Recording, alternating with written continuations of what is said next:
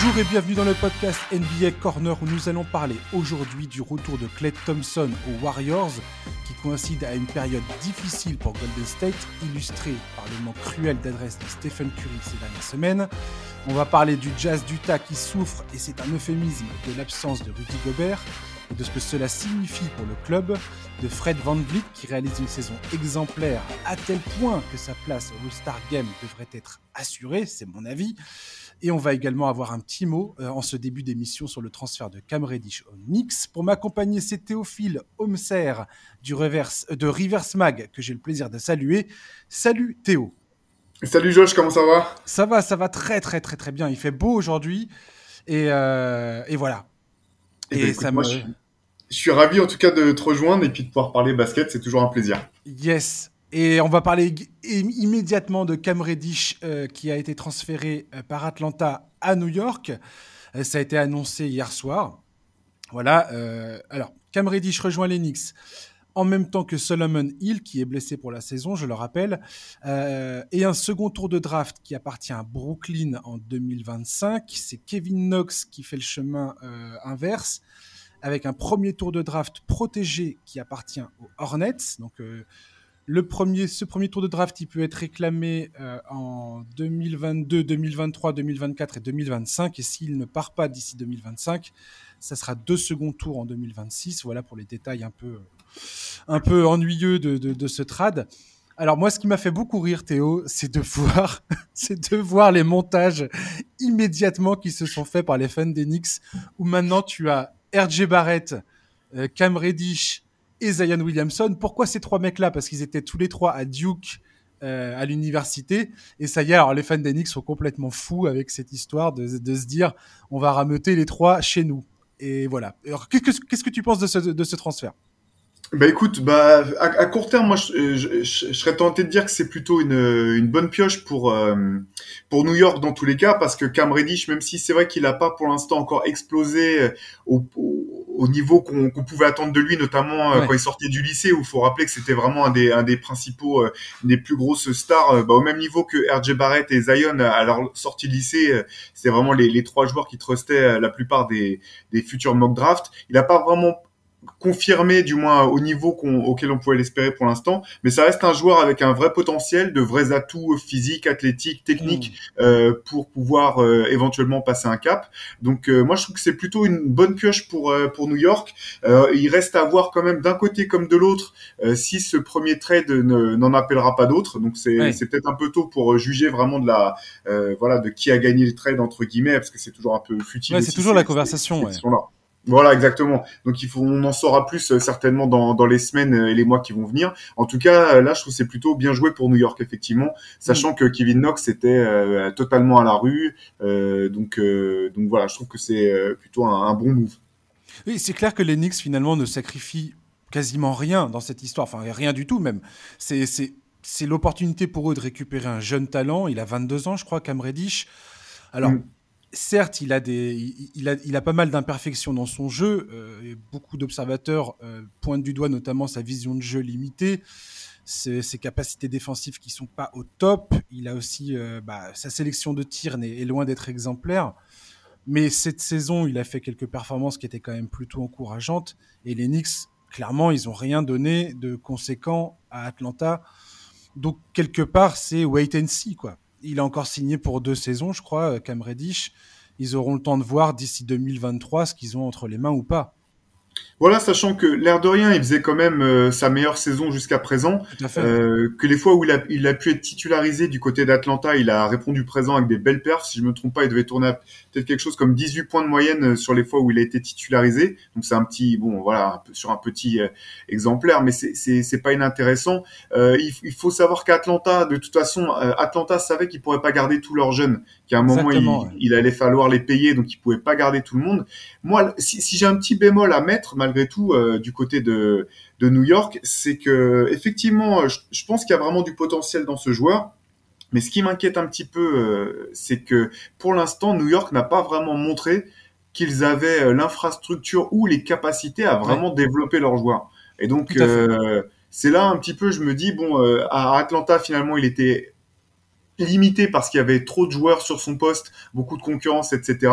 À New York, euh, s'ils le font venir, ça va être pour le faire jouer, mais j'espère que à côté, il y aura un accompagnement euh, qui lui permettra de, progresser. C'est extrêmement pertinent ce que tu viens de dire. c'est exactement ce que je me suis dit en, voyant Strad. Ce transfert, c'est que aujourd'hui, Tom Thibodeau va devoir faire en sorte que Cam Reddish euh, devienne, enfin, exploite son, potentiel, exprime son potentiel euh, de la meilleure manière qui soit. Et effectivement, pour l'instant, les Knicks doivent encore nous, montrer leur capacité à développer leurs jeunes talents. Euh, et pour, le tableau, le tableau pour l'instant de ces dernières saisons n'est pas pas exemplaire, on va dire, du côté de New York. Donc euh, Cam Reddish, ça va être beaucoup ça en fait. Est-ce qu'ils vont être capables de euh, de le mettre dans les bonnes dispositions pour le développer? Et est-ce que la, est-ce que la présence de RJ Barrett va être un plus ou pas? Est-ce que ça va le motiver de retrouver un de ses anciens coéquipiers à l'université? Et à quel point euh, dans cette équipe il va avoir sa place? Quelle place va lui donner Tom Thibodeau dans cet effectif en fait?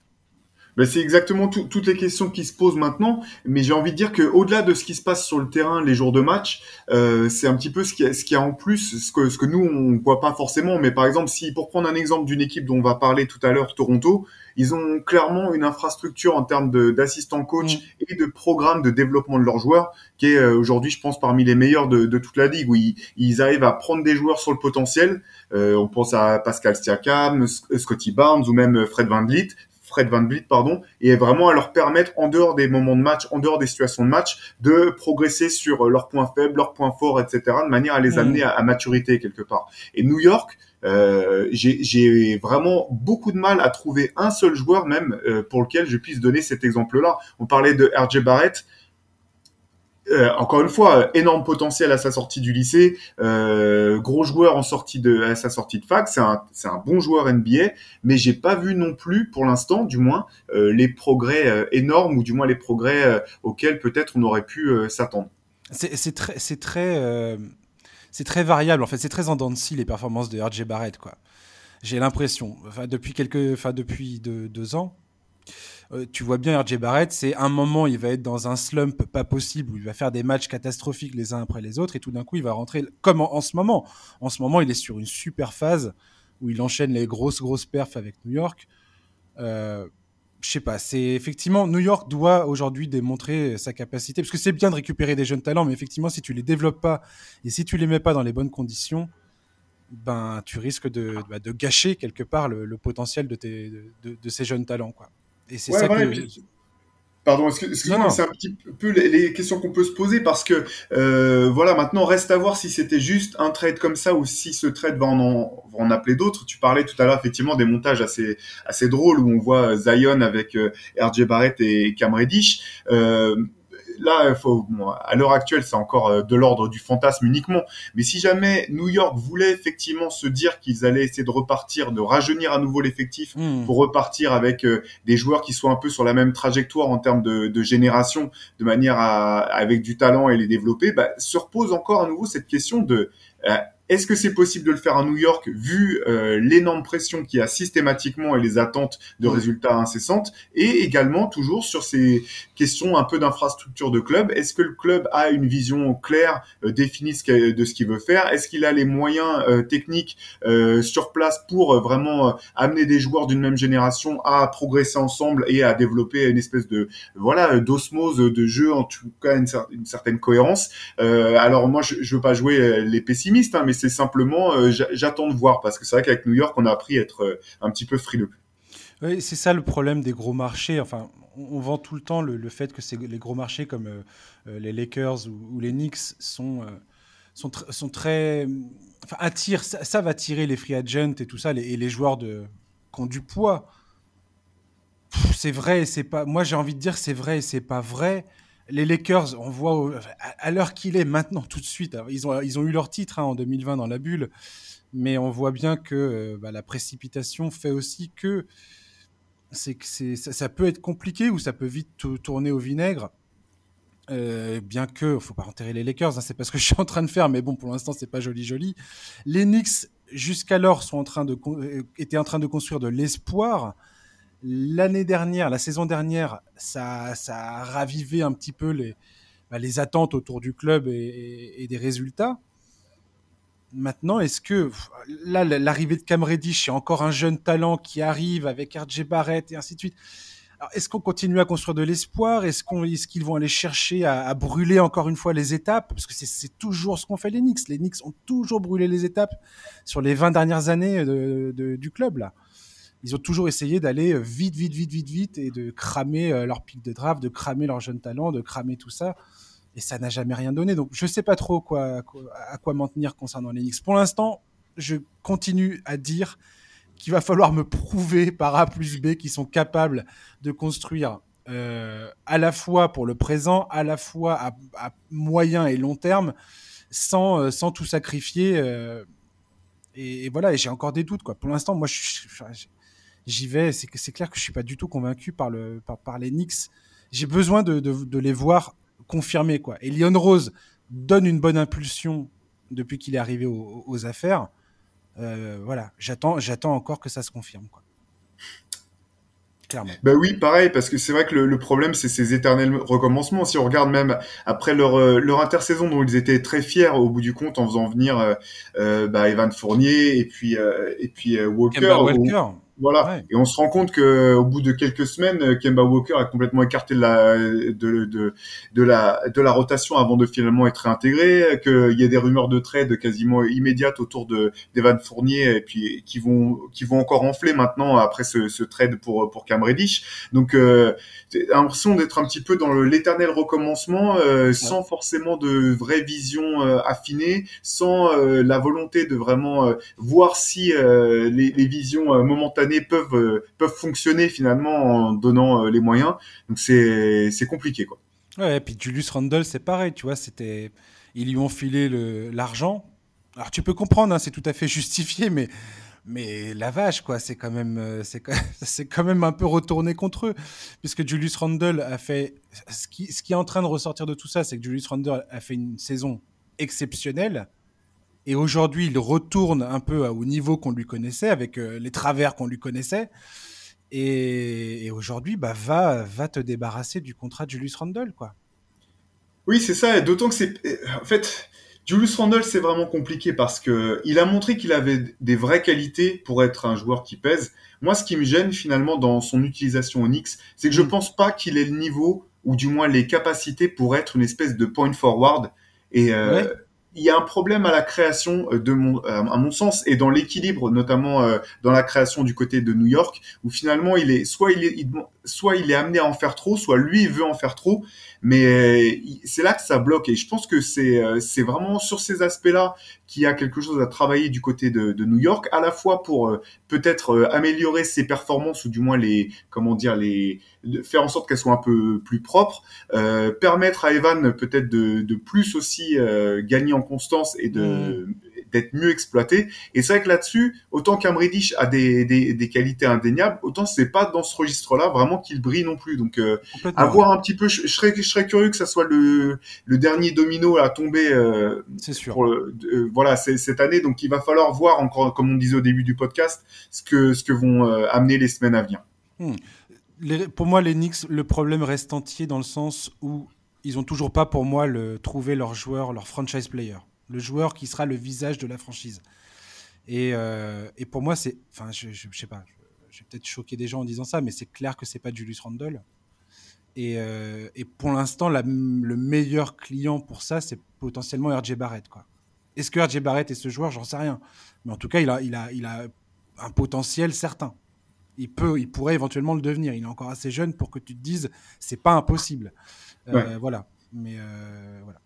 Atlanta, du côté d'Atlanta, je voulais parler vite fait d'Atlanta. On va terminer euh, sur cette histoire de Cam Reddish tout de suite, mais mais Atlanta, moi je comprends également ce move. Comme tu l'as dit, il pouvait pas payer tout le monde. Et Cam Reddish, si tu regardes les stats, il y a John Olinger qui a fait une analyse du, transfert sur sur The Athletic et qui, rappelle que Cam Reddish, quand il, était sur le terrain pour Atlanta, son impact n'était pas du tout positif. Donc, grosso modo, les Hawks se sont dit bon, le gars a du talent, a du potentiel, mais pour l'instant, nous, on se retrouve. Ils sont même pas dans le play-in pour l'instant, Atlanta. Ils sont quand même dans une position très, très, très compliquée. Ils sont pas parmi les dernières équipes en efficacité défensive, donc ils ont énormément de problèmes à régler.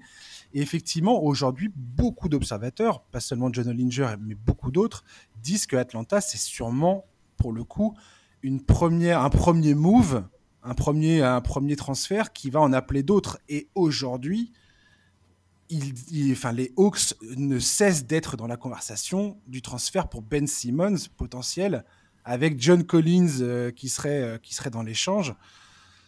Euh, qu'est-ce que que t'en fais de ça maintenant que, que, Atlanta bouge sur Cam Reddish? Est-ce que tu penses que ça a encore plus de traction cette rumeur John Collins avec dans, dans, le transfert pour pour Ben Simmons? Alors moi m'étonne énormément. Hein. Mais pardon? Ce qui moi m'étonne énormément. Oui, alors pour... en fait, ce qui, est, intéressant avec Atlanta, c'est qu'un peu comme New York, euh, leur très beau parcours l'an dernier, alors New York en saison régulière, euh, Atlanta en playoff, ont, je pense, euh, donner trop de trop de on crée trop d'attentes autour de, de, ces deux clubs. Euh, moi effectivement, je, je suis pas du tout surpris que les deux clubs aient du mal à confirmer. Et la, question dès l'intersaison qui se posait pour moi pour Atlanta, qui avait quand même, quand même fait un, un beau recrutement, c'était comment ils allaient faire pour trouver des minutes pour tous leurs joueurs, parce qu'il y avait beaucoup de joueurs qui pouvaient prétendre à du temps de jeu, que ce soit des jeunes, que ce soit des joueurs confirmés comme Gallinari euh, ou autres. Donc là, là, je me disais que ça allait être le, vrai challenge pour eux. Euh, manifestement, euh, ça reste la difficulté parce qu'il y a du talent dans cette équipe. Euh, pour le coup, ils ont un franchise player indiscutable en, en la personne de Trey Young. Donc, il y a vraiment de quoi faire dans cette équipe. Et je pense que là, les, les mouvements à venir vont être euh, déterminants. Euh, la question, alors, ce qui est compliqué pour, pour cette question, ce, ce dont tu me parlais là par rapport à Ben Simmons, c'est que John Collins, moi je suis vraiment surpris par ses progrès ces dernières saisons. Je m'attendais pas forcément à ce qu'il ait cette capacité à, à diversifier son, son, jeu aussi rapidement et à devenir plus que l'athlète hors norme euh, qu'il mm. est. Donc je trouve, enfin, euh, je crois plus en John Collins aujourd'hui que ce n'était le cas euh, par le passé. Donc après c'est sûr, si tu veux faire venir un joueur du, du calibre de, de, Ben Simmons, euh, il faut que tu lâches un joueur, euh, un joueur important, un joueur euh, qui a, qui, a, du potentiel et du niveau. Et c'est vrai que cette année, il y a quelque chose qui semble clocher un peu dans, dans, dans les rotations du côté d'Atlanta. Donc je ne sais pas si euh, ce trade-là serait, euh, serait la bonne solution. Euh, ce qui est sûr, c'est que ce qui est un peu triste pour Ben Simmons, que moi j'aime enfin, beaucoup comme joueur, je trouve que c'est un joueur vraiment incroyable, c'est qu'à mesure qu'il ne joue pas, on oublie un peu euh, aussi le, le niveau qui était le sien. Mmh ses qualités. À force de se concentrer sur ses faiblesses, on oublie aussi euh, ce qu'il fait euh, euh, mieux que mieux que la plupart des autres joueurs de la ligue. Donc ça, c'est il y a tellement de points d'interrogation autour de, de ce joueur que j'aurais beaucoup de mal à savoir si c'est la, la, solution potentielle pour Atlanta ou si c'est d'autres problèmes à, à venir un, très compliqués. Oui, parce que au final, l'analyse elle est assez simple concernant Ben Simmons. Pourquoi pourquoi Atlanta ferait un move sur Ben Simmons? Alors que l'ironie du sort, c'est que Ben Simmons, sa, descente aux enfers avec Philadelphie a justement commencé après ce game set face à Atlanta. Oui. C'est ça, ça, qui est hallucinant en fait.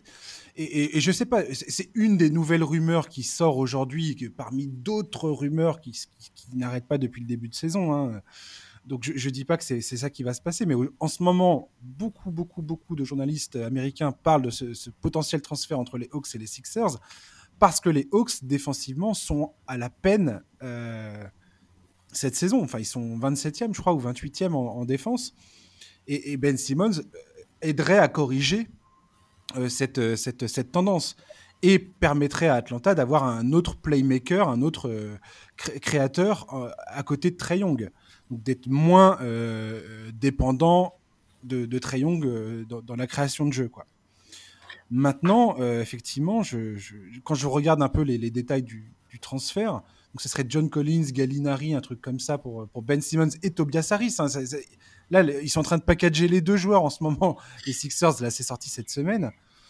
Je sais pas, je sais pas quoi penser de cette histoire. Moi, ce qui m'étonne, c'est à quel point John Collins, malgré qu'il ait signé sa prolongation de contrat, euh, malgré le fait qu'il, comme tu dis, euh, confirme tout le talent qu'il a, euh, qu'il a sur, en tant que joueur, à chaque fois, avec Atlanta, ça a l'air de, mal se passer. quoi. J'ai l'impression qu'il a, toujours quelque chose qui, ne colle pas avec Atlanta et je, ne comprends pas pourquoi en fait.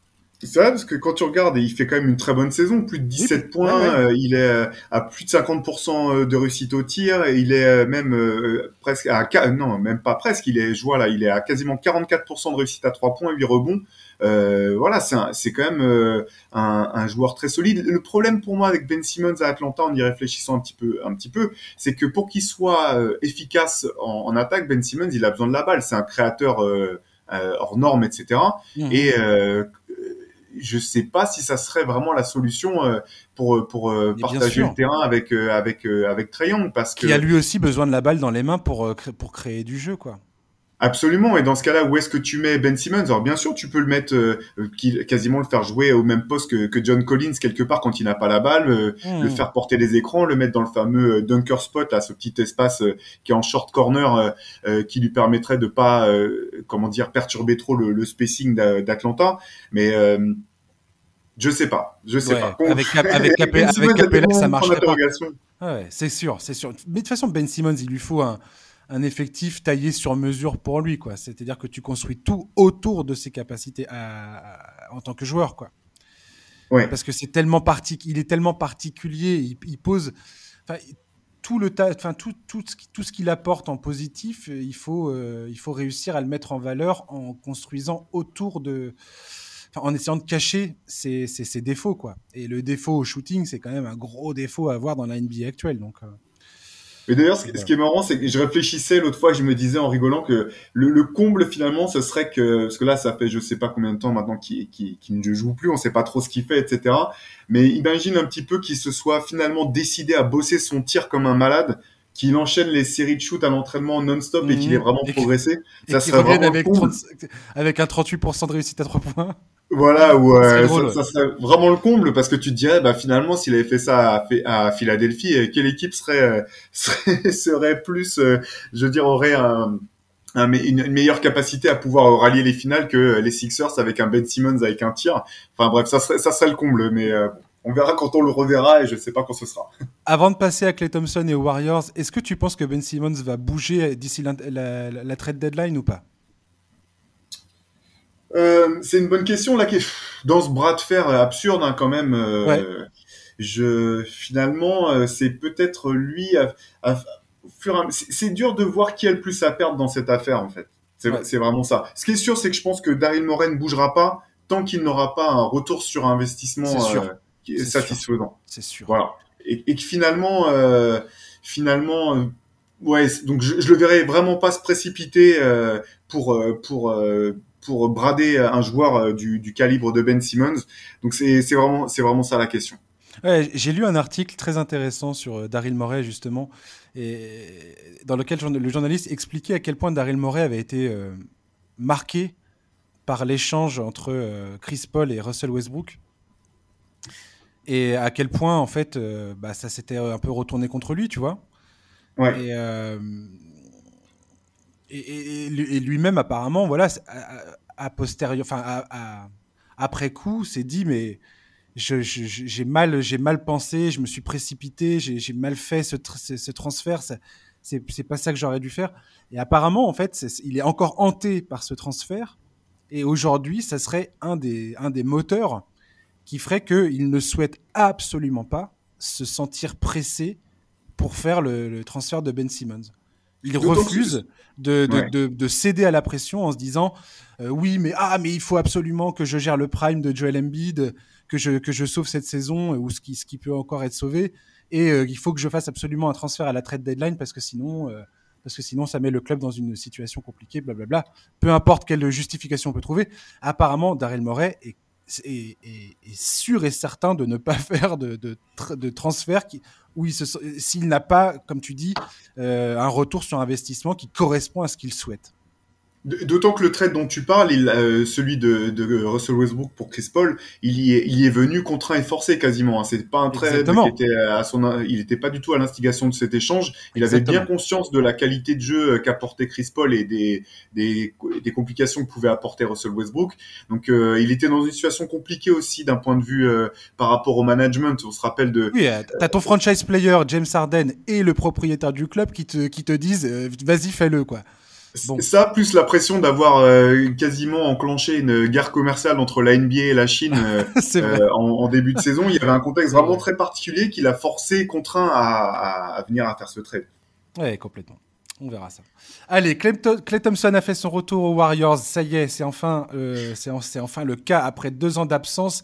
Alors moi, j'ai été très très content, euh, un petit peu ému même de voir Clay Thompson repartir euh, avec les avec les Warriors. Alors voilà, moi pourquoi je voulais parler de ça aujourd'hui, c'est parce que Clay Thompson, son retour se fait bah, se fait pas sans conséquence. C'est-à-dire qu'aujourd'hui, son retour se fait avec un changement dans la rotation avec un changement des allocations de minutes de jeu euh, pour certains joueurs, notamment Jordan Poole, euh, et ça va forcément avoir des conséquences. Hein. Tout ça va prendre du temps, il faut pas l'oublier.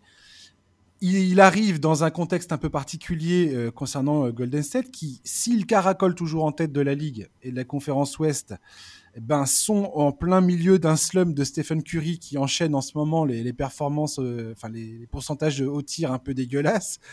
Il y a l'absence de Draymond Green euh, qui se fait ressentir en défense, mais aussi et surtout, j'ai envie de dire, dans l'animation offensive. On voit bien que son absence euh, bah, pèse sur l'organisation du jeu.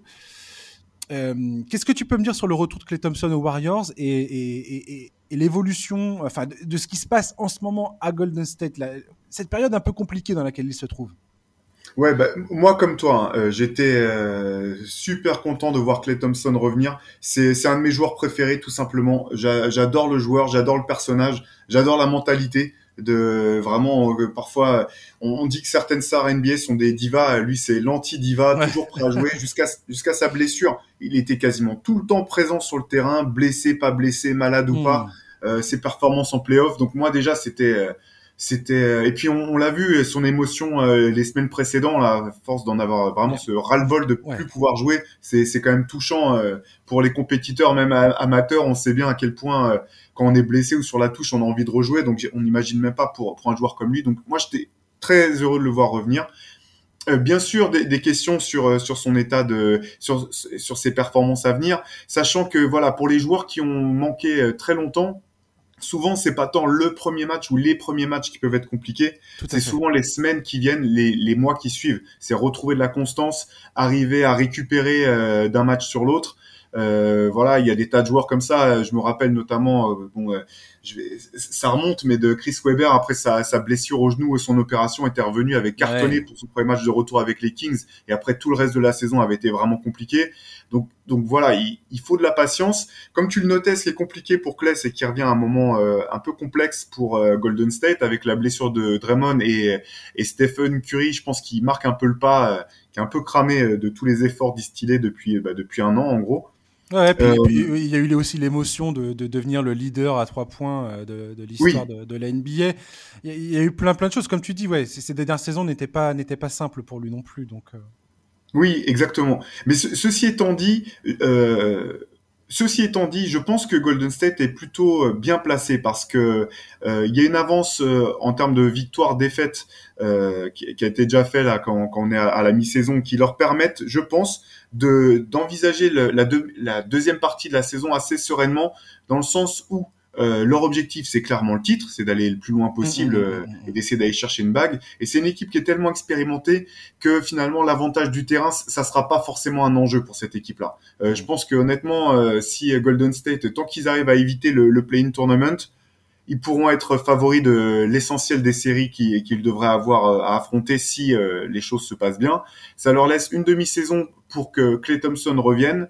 Euh, reprennent un peu de rythme, sachant que voilà, il sera certainement pas. On sait qu'après une absence comme ça, il faut au moins une saison minimum complète pour minimum, ouais, vraiment. Tout à fait.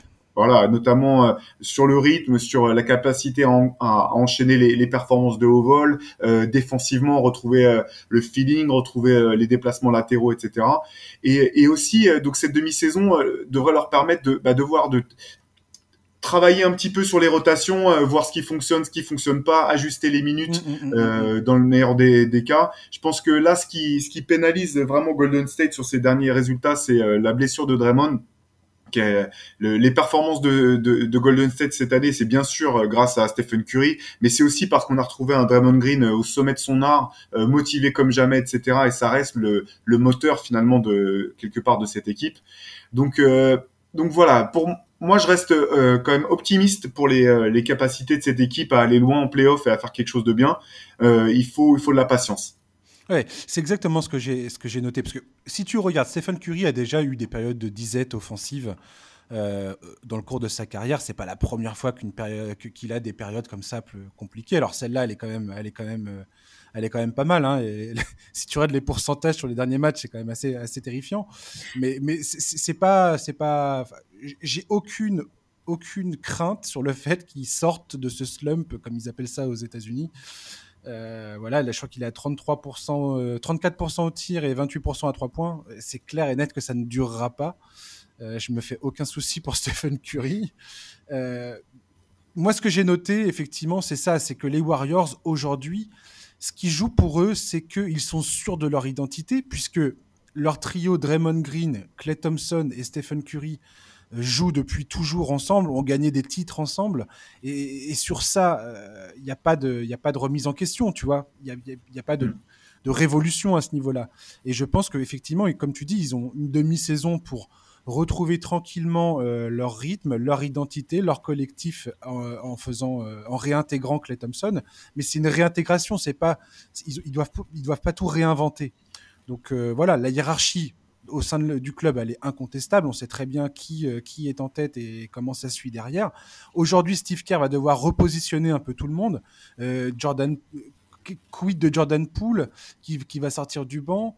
Euh, Wiggins qui faisait une bonne saison, ben on voit bien que ces derniers matchs c'est un peu un peu moins c'est un peu moins facile euh, depuis que Thompson est revenu, donc c'est pareil. Il va falloir qu'il retrouve un petit peu sa place. Tous les joueurs du banc c'est pareil. Je pense notamment à, Porter, à Bielitsa, enfin tous ces gars-là. Maintenant, euh, pour eux, l'objectif, comme tu dis, c'est pas le, c'est pas la à quelle place ils vont arriver en playoff. C'est d'arriver en playoff, rôder, avec Clay Thompson qui est plus ou moins à 70-80% de ses capacités, tout le monde qui est en bonne santé et, euh, et avec, euh, avec le vent en poupe une fois que tu entames, euh, ton premier tour de playoff, tout simplement en fait. C'est pas plus compliqué que ça pour les Warriors. Non, c'est ça, mais c'est vrai que la difficulté pour Clay Thompson, je pense, ça va être justement cette notion de patience, parce que ça fait deux ans qu'il ronge son, ronge son frein, et mm. c'est sans doute maintenant qu'il va devoir faire preuve du plus de patience et, euh, et euh, pour un compétiteur maladif comme lui, j'imagine la difficulté que ça va être d'accepter que maintenant qu'il est revenu, ça prenne du temps pour redevenir petit à petit le joueur qu'il était. Et ça, effectivement, psychologiquement, mais je pense que c'est pas simple. Mais encore une fois, c'est l'équipe, s'il y a une équipe qui peut réussir ça, c'est celle-ci parce qu'on on, voit vraiment le, euh, la camaraderie qu'il y a dans cette équipe le, la loyauté, euh, qui, on, on, utilise parfois ce terme de loyauté euh, pour le sport pro, ce qui est toujours un petit peu illusoire, hein, parce que c'est complètement, ouais, parce que c'est un business. voilà, exactement. Mais, mais pour le coup, dans cette équipe, on sent qu'il y a, il y a quand même, euh, il y a quand même un petit peu ce sentiment-là, donc où, je pense qu'il sera bien entouré et que, et voilà, que qu'il y, a un, il y, a un, il y a un encadrement qui lui permettra de redevenir le joueur qu'il était. Oui, complètement. De toute façon, cette équipe, depuis le début de la saison, enfin, j'avais bon espoir que ça se passe bien et ça se passe effectivement très très bien. Là, si tu vois aujourd'hui la conséquence euh, bah, de, ce passage difficile, c'est pas tant défensivement d'ailleurs étonnamment que ça qu'ils pêchent. Hein. Golden State reste malgré tout, malgré euh, euh, les récentes difficultés, premier de la ligue en termes d'efficacité défensive. C'est offensivement qu'ils ont complètement chuté dans, le, dans, le, dans les pourcentages. Alors, ils sont combien aujourd'hui? Ils sont euh, en efficacité offensive. Alors, défensivement, ils sont toujours premiers, largement même. Et offensivement, ils sont là. Ils sont 13e actuellement. Hmm. Donc, euh, donc, voilà. Quand tu, si tu me dis qu'aujourd'hui, les Warriors doivent régler leur efficacité offensive, quand dans l'effectif, tu as Stephen Curry, Clay Thompson euh, et, et toute la clique, euh, franchement, moi, je me, je me dis que tout va bien, quoi. Ça va bien se passer, je pense. Ouais, ouais, je, je suis confiant aussi. C'est vrai que euh, le, le, le, mini break du All-Star Game devrait faire du bien. Complètement. Euh, pour terminer sur Golden State, est-ce que Stephen Curry, pour toi, est le MVP aujourd'hui, à l'instant T, incontesté, incontesté ou pas de la saison? Est-ce que pour toi, c'est lui le favori en tout cas? Il est dans les favoris. Je sais pas si je je suis pas sûr qu'à ce moment de la saison il y a un, il y a un favori incontesté et incontestable. Mm-hmm. Euh, c'est vrai que le, le fait que que les Nets aient réussi à à conserver ce, ce niveau tout depuis tout le début de saison malgré euh, le cas Kyrie Irving, les blessures des uns et des autres euh, font que Kevin Durant a vraiment un bel argument pour, pour la saison. Donc, euh, moi, je, je pense pas qu'à ce stade, il y a, y a, un, y a un, leader euh, incontesté et incontestable pour, euh, pour cette course-là. D'accord. Ouais, mais il est dans la conversation. Mais, il est, mais il est dedans, bien entendu. Ça, ça, il n'y a, a, aucun doute là-dessus. Ouais, c'est sûr. Allez, on va parler de Utah qui est en train de découvrir ou de, enfin, c'est déjà arrivé hein, par le passé, mais mais là, on va dire que c'est une, quand même une grosse, grosse gifle qui sont en train de se prendre depuis que Rudy Gobert est hors de l'effectif en raison du protocole euh, Covid. Grosso modo, j'ai vu, j'ai vu qu'il y avait un article publié d'ailleurs sur le site de Rivers, euh, écrit par l'excellent Shai Mamou, euh, qui rappelle que sans Rudy Gobert dans la raquette sur les derniers matchs, la défense d'Utah est de loin la pire de toute la NBA. Et, j'ai trouvé, je trouve cette stat absolument hallucinante. Et, ça, m'a fait, ça, fait écho à une, à une déclaration de Marcus Morris que j'ai retrouvée, qui date de mi-décembre. Euh, L'ailier des Clippers qui disait à l'époque, donc il venait de perdre hein, contre, contre, contre Utah. Euh, je crois que Rudy Gobert il sort un match à 20 points, 17 rebonds, 2 contre, un truc comme ça. Le truc, euh, le truc effarant, tu vois, où tu te dis, euh, le, gars il est juste incroyable. Et il disait, donc je, je cite, hein, aucun d'entre eux n'est vraiment capable de défendre. Ils se tournent vers lui et c'est très dur pour les adversaires. C'est un super joueur qui fait un excellent travail d'anticipation et reste toujours solide. À l'époque, j'avais trouvé ça très très dur pour le reste de l'effectif d'Utah.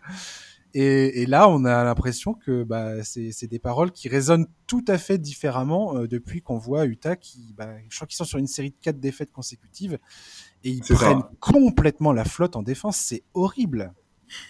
Ben oui, horrible. Mais cette, cette phrase, est, elle est chouette parce qu'en fait, ce qui était un peu, euh, le, comment dire, paradoxal, c'est que durant les derniers playoffs, euh, Rudy Gobert s'est pas mal fait allumer euh, par euh, les fans ou, ou, les, ou, les, observateurs, et notamment sur ce.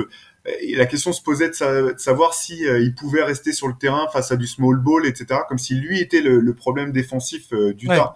En fait, non. C'est le problème. Ce qui s'est passé l'an dernier, c'est que justement, déjà parce que les joueurs extérieurs d'Utah n'étaient pas capables de tenir les duels, lui s'est retrouvé dans des situations inextricables. Mais Exactement. clairement, euh, l'impact défensif et offensif de Rudy Gobert sur cette équipe, il est, il est indéniable. Et effectivement, quand tu regardes même joueur par joueur, euh, à part peut-être euh, Ron quelques-uns par-ci par-là, t'as t'as pas vraiment de, de, de joueurs euh, qui sont des stoppers. T'as beaucoup de bons joueurs, de bons défenseurs collectifs. C'est-à-dire que ouais, ouais, ouais des, des, joueurs qui peuvent vraiment bien jouer dans les aides, euh, contenir suffisamment leurs joueurs pour retarder les moments euh, où il va y avoir besoin d'une aide ou les emmener là où l'aide va pouvoir venir. Mais t'as pas vraiment d'autres stoppers à part euh, à part Rudy Gobert sur les enfin dans, cette équipe. Oui, un joueur qui individuellement est capable vraiment de peser sur la défense en fait, sur la défense collective. Oui, mec d'ailleurs aux Warriors, par exemple, Draymond Green, tu vois bien que c'est ce type de joueur. C'est un mec qui sa seule présence est capable de, de, transformer la, défense de la défense qui, qui, est produite sur le terrain quoi. Et Rudy Gobert, c'est Rudy Gobert, ça va même au-delà de ça, c'est-à-dire qu'aujourd'hui c'est euh, quasiment l'intégralité euh, de l'identité défensive d'Utah en fait. C'est à la fois fascinant et à la fois effrayant pour cette équipe. Oui, bah, euh, c'est ça, parce que quand on, quand on prend le, le roster finalement, euh, Mike Conley est un défenseur correct, Joe Ingles est un plutôt bon défenseur, mais tout ça c'est vraiment pas c'est vraiment pas des, des stoppers. On sait qu'Hassan Whiteside, ben, même s'il fait le job, c'est quand même pas non plus euh, le joueur qui se motive le plus dès qu'il faut faire euh, le, le moindre effort. Et, et, moi, quelque part, Donovan Mitchell qui fait une excellente saison. Hein, faut, Alors ouais, tiens, vas-y, vas-y, vas-y, vas-y, vas-y, j'ai hâte parce que j'ai envie de parler de ça. Ben, non, il fait une superbe saison offensive, mais c'est vrai que euh, moi, finalement, là où, où j'attends de le voir passer un cap pour pouvoir le mettre parmi euh, les vraiment les, mm. les meilleurs arrières de la ligue, ceux qui pèsent, enfin les, les, les joueurs qui enfin, qui peuvent porter une équipe euh, sur leurs épaules pendant les playoffs, c'est précisément en défense. Alors, je vais pas dire que c'est un que c'est un défenseur exécrable ou que c'est un mauvais défenseur, c'est pas ça. Mais pour moi, il a, il a pas passé ce cap euh, que, que certains des meilleurs joueurs de la ligue ont passé à un moment. Je veux dire, je vais pas comparer la carrière de Donovan Mitchell avec celle de, de Dwayne Wade. Euh, c'est, c'est pas les mêmes joueurs, ça serait pas lui, enfin ça serait pas, ça serait pas correct. Mais quand on se rappelle de, se rappelle de Dwayne Wade l'attaquant, mais il y, a, il y a certaines saisons où c'était aussi un, une peste défensivement qui pouvait aussi changer la trajectoire d'un match sur ce, dans ce domaine-là. Mais complètement. Mais c'est ça qui, c'est ça que je trouve absolument génial dans ce, dans cette histoire de, de d'Utah là de ce qui se passe avec Rudy Gobert. À un moment où on, est, on était en train de discuter, tu te souviens de cette brouille qu'il y a eu entre euh, Rudy Gobert et Donovan Mitchell? Où c'était, ah oui, tiens, Donovan Mitchell, il, en veut à Rudy Gobert, euh, peut-être que euh, à l'avenir, il, va, il songe quitter le club et tout ça, ainsi de suite. Et on s'est posé la question, c'est qui le joueur Quel joueur Utah, s'il devait choisir, quel joueur Utah devrait garder? Et moi, j'étais, toujours fasciné quand j'entendais les gens dire Ah, mais clairement, c'est Donovan Mitchell que, tu gardes entre les deux. quoi. Et, pour moi, ce truc-là, alors je dis pas que c'est je dis pas que c'est complètement fou de dire ça, hein. euh, pas du tout. Tu peux trouver des arguments et tout ça, ça, ça peut tout à fait tenir la route. Mais je pense qu'en disant ça, on oublie à quel point Rudy Gobert euh, a un impact incroyable sur les résultats d'un match en fait. Et Rudy Gobert devrait être aujourd'hui potentiellement dans la conversation du MVP et il devrait l'être quasiment euh, chaque saison depuis 2-3 saisons en fait. Tellement il a un impact énorme sur les résultats de son club. Si on prend le sens même de valuable, de, de, de valeur dans les résultats de ton club. Rudy Gobert a une, a une valeur incroyable, que ce soit d'ailleurs avec Utah ou en équipe de France. Si l'équipe de France a des, des, excellents résultats ces dernières années, euh, c'est aussi parce qu'on a Rudy Gobert dans la raquette. Ah bah écoute, moi je suis totalement d'accord. C'est pour ça que tu sais, chaque, à la fin de chaque saison, euh, la fédération française de, de basketball remet euh, le trophée du, du meilleur joueur, du meilleur basketteur français ou du meilleur mhm. ou la meilleure basketteuse française, du moins ceux qui ont qui sont le plus illustrés pendant la saison. Donc l'an dernier, pour, pour, pour la dernière saison, c'est c'est Nicolas Batum qui a qui a gagné ce, ce, trophée, notamment, je pense en grande partie grâce à son compte contre la, la Slovénie, la Slovénie ouais. euh, aux Jeux Olympiques. Mais euh, je me disais quelque part que, que Rudy Gobert aurait pu l'avoir mauvaise s'il tentait que ce trophée l'intéresse, parce que je me dis, mais comment c'est possible? L'équipe de France, finalement, euh, si elle a fait ce beau parcours, c'est quand même en grande partie grâce à son impact. Euh, si Utah a fait un tel parcours, c'est euh, quasi, enfin pas quasi, pas exclusivement grâce à lui, mais c'est en énorme partie grâce à son impact. Il est meilleur défenseur de l'année. Et j'étais vraiment très surpris au bout du coup. J'étais content pour Nicolas Batum. Hein, ce, ce contre restera dans les mémoires des fans de basket français euh, longtemps. Mais je me disais, euh, bah, enfin, j'avais un petit peu de mal à rationaliser euh, euh, le fait que ça ne soit pas Rudy Gobert qui incontestablement ait, décroché ce, trophée. Et c'est bien à, à c'est je trouve que c'est une illustration finalement de de, de sa carrière euh, complètement de, de, de, joueurs qui dont, dont l'impact est toujours un peu minimisé au bout du compte. En fait, de la perception qu'on a de, de, Rudy Gobert et même et même de certains joueurs en, en règle générale, c'est-à-dire que je pense que c'est facile de, de bah, voilà, de tomber amoureux d'un joueur comme LeBron James ou Stephen Curry ou de Kevin Durant, de joueurs comme ça ou Antetokounmpo parce que c'est évident, tu vois. Il y a ça claque des dunks, ça shoot à trois points, c'est il y, a quelque chose de, fascinant et d'évident euh, qui, est très séduisant, tu vois. C'est assez simple. Bien sûr. Un mec comme Rudy Gobert, c'est un peu plus compliqué parce que c'est il y a certaines subtilités. Et puis, j'ai envie de te dire que Rudy Gobert paye aussi euh, bah, sa constance. Le fait que euh, bah, il est toujours, il répond toujours présent quelque part. Est, il est, il mesure, il mesure toujours 2m18. Il a toujours une activité incroyable euh, dans ses placements, dans sa façon de se positionner sur le terrain. Si, si tu regardes la science du positionnement de, de, de, la manière dont il se positionne sur, sur un terrain, euh, Rudy Gobert, c'est, c'est absolument génial en fait. Ce mec, c'est un, il est, c'est un, il est ultra, il est ultra talentueux et, et réussir à s'imposer comme il le fait d'être à ce point central de ce que, de ce que fait une équipe, en, l'occurrence euh, Utah, et eh ben c'est pas donné à, à, énormément de joueurs en fait. Et c'est dingue. Je suis, tout, je suis tout à fait d'accord avec toi. C'est le problème euh, aussi de, des intérieurs et dans le jeu moderne parce qu'ils ont de moins en moins la balle et ben forcément mhm. on, les voit moins sur le terrain. Mais finalement l'impact qu'a Stephen Curry dès qu'il met le pied sur le parquet, qu'il ait la balle ou pas, maintenant on l'identifie, on, on, on voit à quel point il crée du spacing pour les autres, qu'il ait la balle ou pas. Exactement. Bravo, excellent, excellent, excellent point. Ben, merci, non mais parce que mais, mais, mais c'est exactement ça en fait c'est exactement ce que fait Rudy parce qu'en fait l'essentiel de, de la défense euh, des équipes adverses face à Utah, c'est d'empêcher Rudy Gobert de pouvoir rouler au panier et de, et, de, et de mettre dunk après dunk après dunk. Et finalement, par sa présence sur le parquet, de la même manière que Stephen Curry, il crée de l'espace et il crée des, des, décalages pour ses coéquipiers. Et ça, euh, ça par contre, on ne voit pas. Et offensivement, n'importe quel coach qui joue contre Utah est obligé de prendre en considération le fait qu'à l'intérieur, tu as Rudy Gobert et que tu vas pas pouvoir du tout faire ce que tu fais d'habitude. Hein, ça, ne va pas être possible, en fait. Rudy Gobert change complètement l'équation à partir du moment où il est là, quoi. Euh, de, ce que peut faire l'adversaire offensivement. Et, ça, c'est pareil. Il y, a y a très peu de joueurs qui changent les choses de cette manière-là, quoi. Et, ça me fait rire parce que c'est pas un tacle envers Donovan Mitchell, mais aujourd'hui, je pense que euh, bah, si, c'était pas clair avant, ça, le devient en tout cas très, beaucoup plus, de façon beaucoup plus limpide. C'est que euh, Donovan Mitchell, c'est un excellent joueur, c'est un très très bon joueur, mais le franchise player à Utah aujourd'hui, c'est probablement son conteste Rudy Gobert, quoi. Hmm. Sachant que, que Donovan Mitchell, euh, moi bon, j'aime aussi beaucoup ce joueur. Chaque année il progresse aussi, donc ça c'est intéressant. Utah doit absolument conserver ces deux joueurs. Je pense que c'est exactement ça. le problème ne vient pas de, de mon point de vue, le problème vient pas vraiment de ces deux joueurs-là. C'est plus euh, dans, dans, la construction du reste de l'effectif. Alors ça fait des très, ça joue bien au basket. Utah c'est un plaisir à voir jouer au basket. Euh, c'est euh, c'est des c'est des équipes qui peuvent aller loin en saison régulière, faire des belles performances, etc.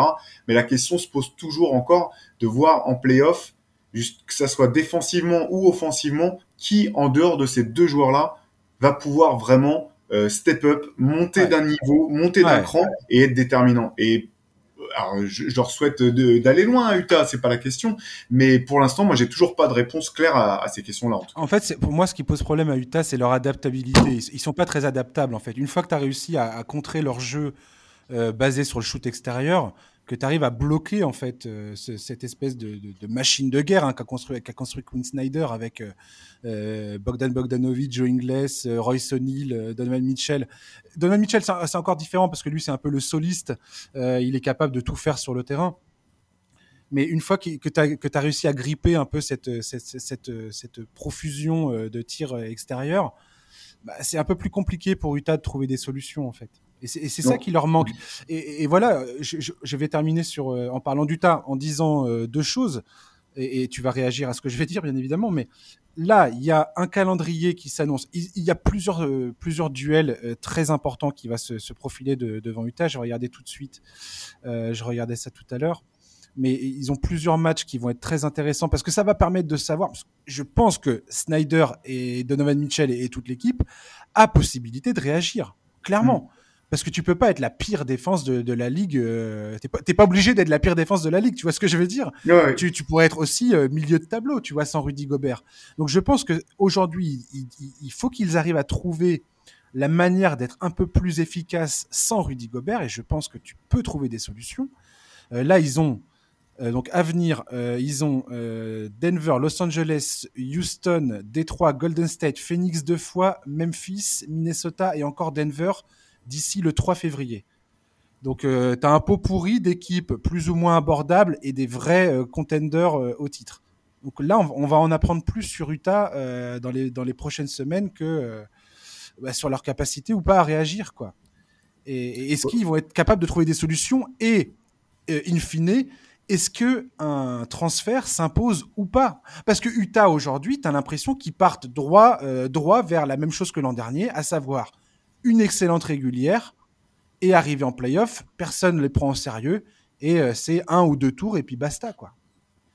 Oui, alors la chance du tas, c'est que Rudy va revenir et que c'est pas comme s'il revenait de blessure, donc euh, ils peuvent tout à fait s'attendre à ce qu'il revienne et qu'il soit le, même Rudy que depuis le début de saison. Donc ça, ça c'est la chance du tas. Mais par contre, ce que tu soulèves, pour moi, c'est extrêmement pertinent parce que c'est malheureusement, comme toi, je ne les pense pas euh, à l'heure actuelle, et sauf blessure euh, ou indisponibilité de la part des autres équipes, ce qui maintenant faut s'habituer à ça, à prendre ça de plus en plus en, hmm. en considération. Mais je suis pas sûr qu'ils soient mieux armés que les années précédentes pour euh, pour aller euh, en finale ou devenir devenir champion. Donc j'ai l'impression effectivement qu'il leur manque au moins, ne serait-ce qu'un joueur vraiment d'impact. Parce que le truc aussi, c'est ça, c'est que en playoff, les, les, les rotations se resserrent est ce qui fait que tes joueurs de rotation qui faisaient le boulot face à d'autres joueurs de rotation se doivent, doivent se retrouver tout à coup à faire, à faire le boulot face à des joueurs qui sont les titulaires en face. Donc ça fait, mhm. ça fait potentiellement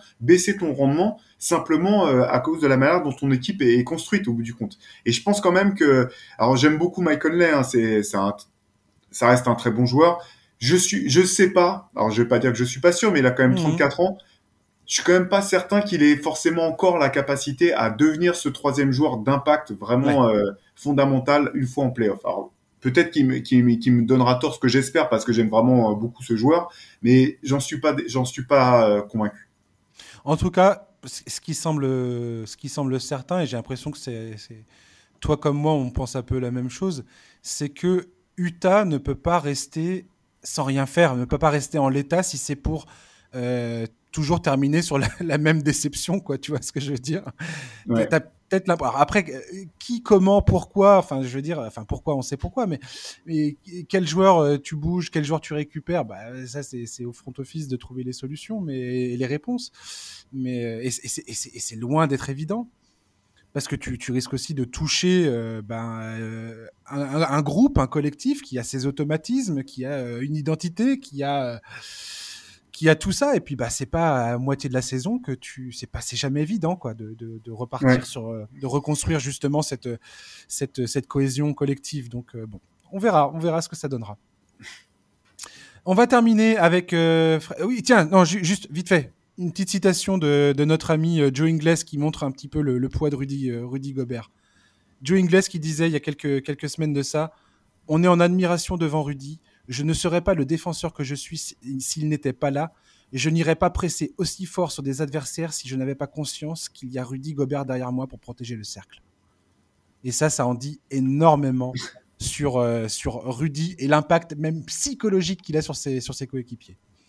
Voilà. C'est dit, Fred Van Vliet, Toronto Raptors. Pour moi, Fred Van Vliet, c'est un All-Star en puissance. Théo, est-ce que tu le penses également ou pas? Avant de, te laisser parler, j'aimerais rappeler quand même que Fred Van Vliet, c'est un joueur non drafté en 2016, passé par la G-League et qui s'impose aujourd'hui, cette saison, comme un des meilleurs joueurs de la Ligue. Depuis mi-décembre, il balance environ 13 tirs à 3 points par match, avec une réussite à 45%. C'est Stephen Curryesque, comme dirait George Eddy. Il tourne à plus de 30 points, plus de 7 passes décisives, euh, plus de oui, 7 passes décisives et 4,9 rebonds par match. Son différentiel sur et en dehors du terrain est totalement absurde. Il est dans les mêmes niveaux que des gars comme Stephen Curry, Nikola Jokic. Il est impossible aujourd'hui de me dire que Fred Van Vliet n'aurait pas sa place All-Star Game. Voilà. À toi de parler, Théo, de Fred Van Vliet, si tu veux bien. Eh ben, écoute, moi je suis euh, totalement d'accord avec toi. Dans le dans le dernier podcast euh, qu'on a avec euh, avec Shai Mamou et Antoine Pimel là pour pour Basket Session, justement, on faisait nos sélections pour le All Star Game et il était il était dans dans nos trois tous les trois on l'avait sélectionné. Ah, je, ah, je vous kiffe les gars. Bah oui, non mais c'est c'est obligé. Effectivement, il y avait tellement de questions qui entouraient Toronto en début d'année, on savait pas trop s'ils allaient pas même carrément repartir de zéro, euh, essayer de trader Pascal Siakam et euh, Fred Van Vliet pour repartir avec des jeunes. Au bout du compte, ils font une belle saison. Ils sont même euh, en pleine bourre là. Et si je me trompe pas, ils ont gagné 7 de leurs 10 derniers matchs. Ah ouais, ils sont, ils sont, ils sont très très bien. Ouais.